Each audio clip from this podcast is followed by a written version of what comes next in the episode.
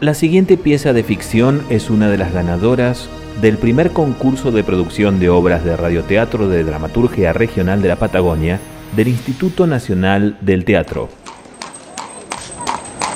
Botellas, metales, mantas, cobijas, canillas, botellero, botellero. Venga vecina, venga vecino, arrímese señor, arrímese señora. La compañía de teatro radiofónico del Zaguán trae hasta usted, vecino y vecina, un radioteatro que nos lleva directamente a los primeros días, al nacimiento mismo de Plotier. Preste atención, vecino y vecina. Conozca la historia de nuestro pueblo a través del testimonio directo de Doña Isabel, la prima del mismísimo ingeniero Mariano Zabaleta. Doña Isabel vive en la chacra vecina a los González.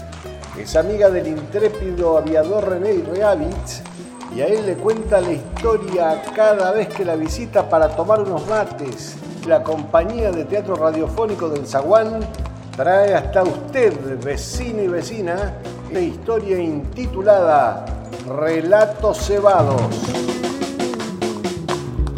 Y nos vamos ya a la casa de Doña Isabel.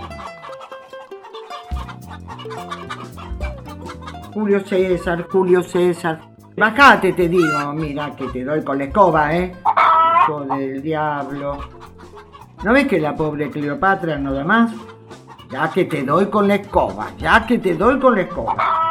Vení, Cleopatra, vení, vení, entra a la cocina, te digo.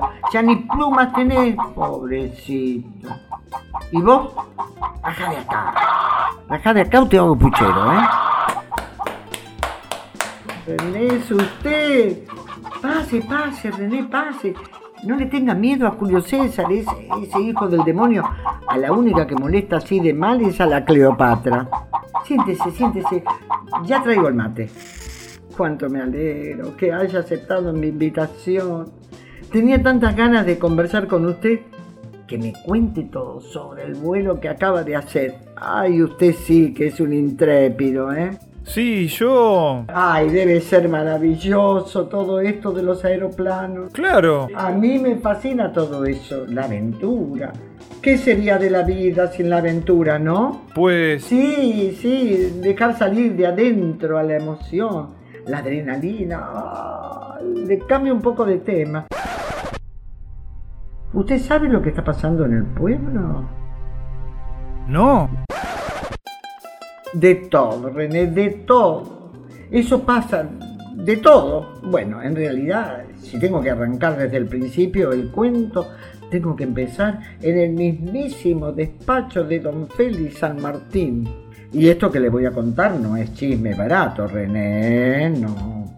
A mí todo esto me lo contó el secretario don Félix, que es el primo segundo de la novia de mi sobrino. Y la cosa es más o menos así. Agarre el pianito ese y póngase a escribir. Ahí me pidieron del diario que escriba algo sobre Plotier. Y la verdad, ¿qué quiere que le diga? Todavía no me aquerencié con la maquinita. Más sí, no se haga problema, don Félix. Yo le hago, usted dicte. ¿Qué quiere que le ponga? No me apure si me quiere sacar bueno. No, yo no lo apuro, pero es usted el que quiere escribir. Está bien, pero no es necesario que me lo pida así, de prepo. El hombre tiene sus tiempos, y ese no es el modo. ¿Pero de qué me habla, don Félix, de prepo, de tiempos y desde ayer que estamos con esta historia? ¿Sabe lo que pasa, mocito? Usted no tiene ni idea de lo que es escribir para que otros lean. Vaya a saber quién y vaya a saber dónde. Es una gran responsabilidad. ¿Qué quiere que le diga? Mire, arranque con la primera oración. Usted lo hace facilito. Ni que fuera la lista del mercado. Esto es prosa. Palabra viva. Eso, eso, métale antes de que muera. Y ahí nomás arrancó don Félix. Un poco por el cargoso del secretario y otro poco porque se le desatoraron las ideas y con eso las palabras. Y después de escribir esta carta, se desencadenaron una serie de hechos que conmocionaron al pueblo entero. Mire, vea, y no le estoy exagerando, ¿eh? pero para entender todo esto, tiene que saber alguna cosita sobre los protagonistas de la historia. Mis vecinos. Voy a contarles, queridos vecinos, quién es quién dentro de esta historia. Pero para no aturdirlos voy a dejar el megáfono vecino y vecina. Así está mejor, ¿no? Presten atención porque este es el listado que doña Isabel le ha pasado, personaje por personaje, al bueno de René. El Ricardito, hijo menor de doña Consuelo, vivo de profesión, vago de oficio. Lo único que le interesa en la vida es tocar su flauta y corretear a la Rogelia por entre los bordos. El Eleuterio, es el hijo mayor de Doña Consuelo, hombre de trabajo, de muy pocas pulgas. ¿eh?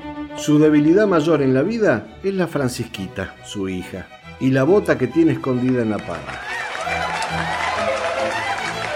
La María Rosa, una de las trillizas, hija de Doña Consuelo, muy alegre y despreocupada. Lo único que le interesa con pasión inusitada en la vida son los radioteatros, sobre todo los 40 capítulos sobre la vida de Bayrolito. La María Eugenia, otra de las trillizas, enamoradiza, suspira todo el día por el pibe Roldán. Se quiere escapar todo el día y todos los días para ir a verlo a la comisaría. Bastante jodida con las hermanas, es que prefiere estar sola. La María Cristina, es la tercera de las trillizas, mandona, metepúa y comedida. Las tienes todas, va. Hace junta con el Ricardito, que es igual que ella en muchos aspectos. Los dos juntos son capaces de cualquier trapisón.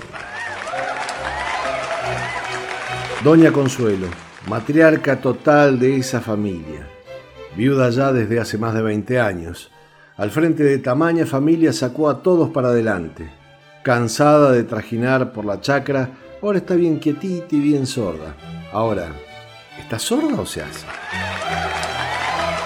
La Angélica es la esposa del Eleuterio, mujer abnegada, pero no tanto.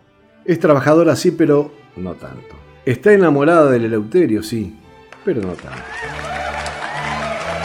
La Francisca es la hija del Eleuterio y la Angélica, la favorita del papi. Está desesperada por dejar el pueblo e irse a Córdoba, Siempre dice que quiere dejar atrás todo esta sarta de viejos.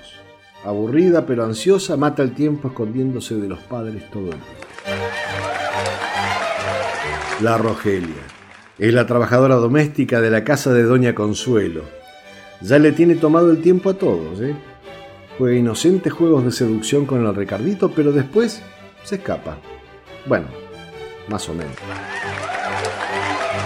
Lamparito es hija de Doña Consuelo, vive en España. Se vino de vacaciones con unas amigas. Es la gran mimada de la familia porque, según se la pasan diciendo, es la única que sentó cabeza y formó una familia. la hermana Rosarito es monja, es amiga de Amparo, española, con sueños truncados de bailarina de flamenco. El padre Lucho, un cura cejijunto. Acompaña de mala gana a Rosarito y al Amparo. Es devoto, sí, pero muy poco afecto a las provocaciones y a los chistes. Es decir, qué carácter tiene el tipo, ¿eh?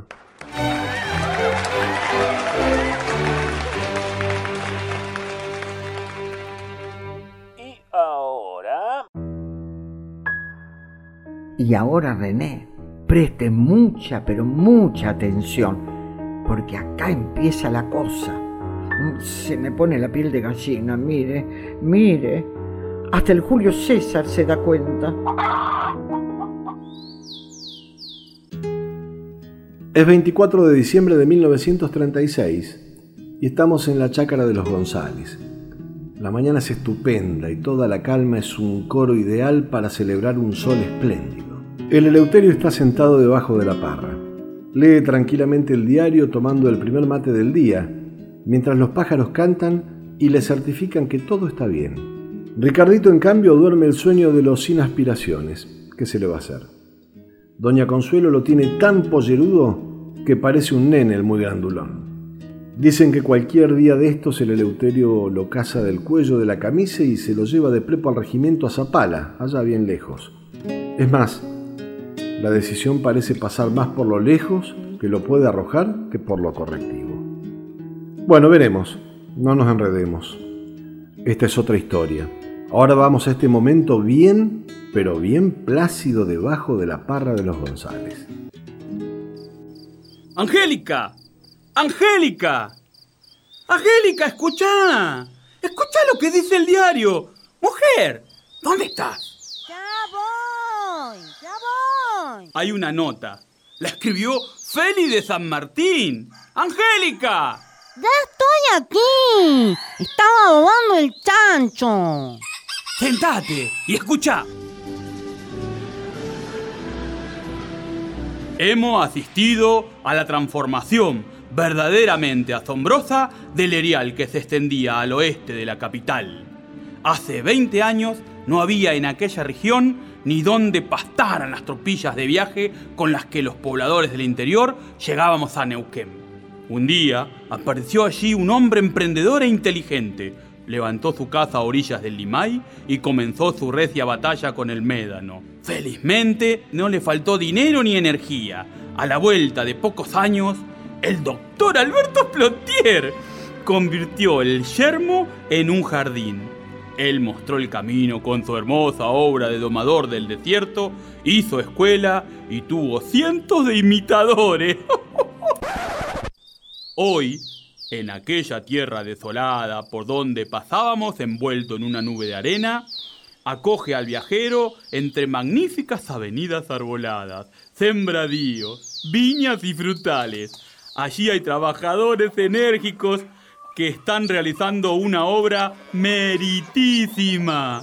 En pocos años, ese valle del Limay será otro de los asombros de esta tierra. ¿Has oído, Angélica? ¿No estás orgullosa? Y... Sí... mm, mm. Pensá, eso lo hemos hecho nosotros con el sudor de nuestra frente. Mi padre vino de España con una mano atrás y otra adelante. Y... Sí... Escuchá, escuchá. El próximo 16 de febrero, el gobernador Enrique Piloto aprobará la creación de la Comisión de Fomento de Plotier. Los miembros de dicha comisión serán el doctor Alberto Plotier, Agustín Batilana, Juan Bollinger, Otto Seider y Mariano de Zabaleta. ¿Qué tal Pascual? ¿Quién diría? En cualquier momento vamos a hacer munipio. ¿Qué decís? Municipio. Dame un mate.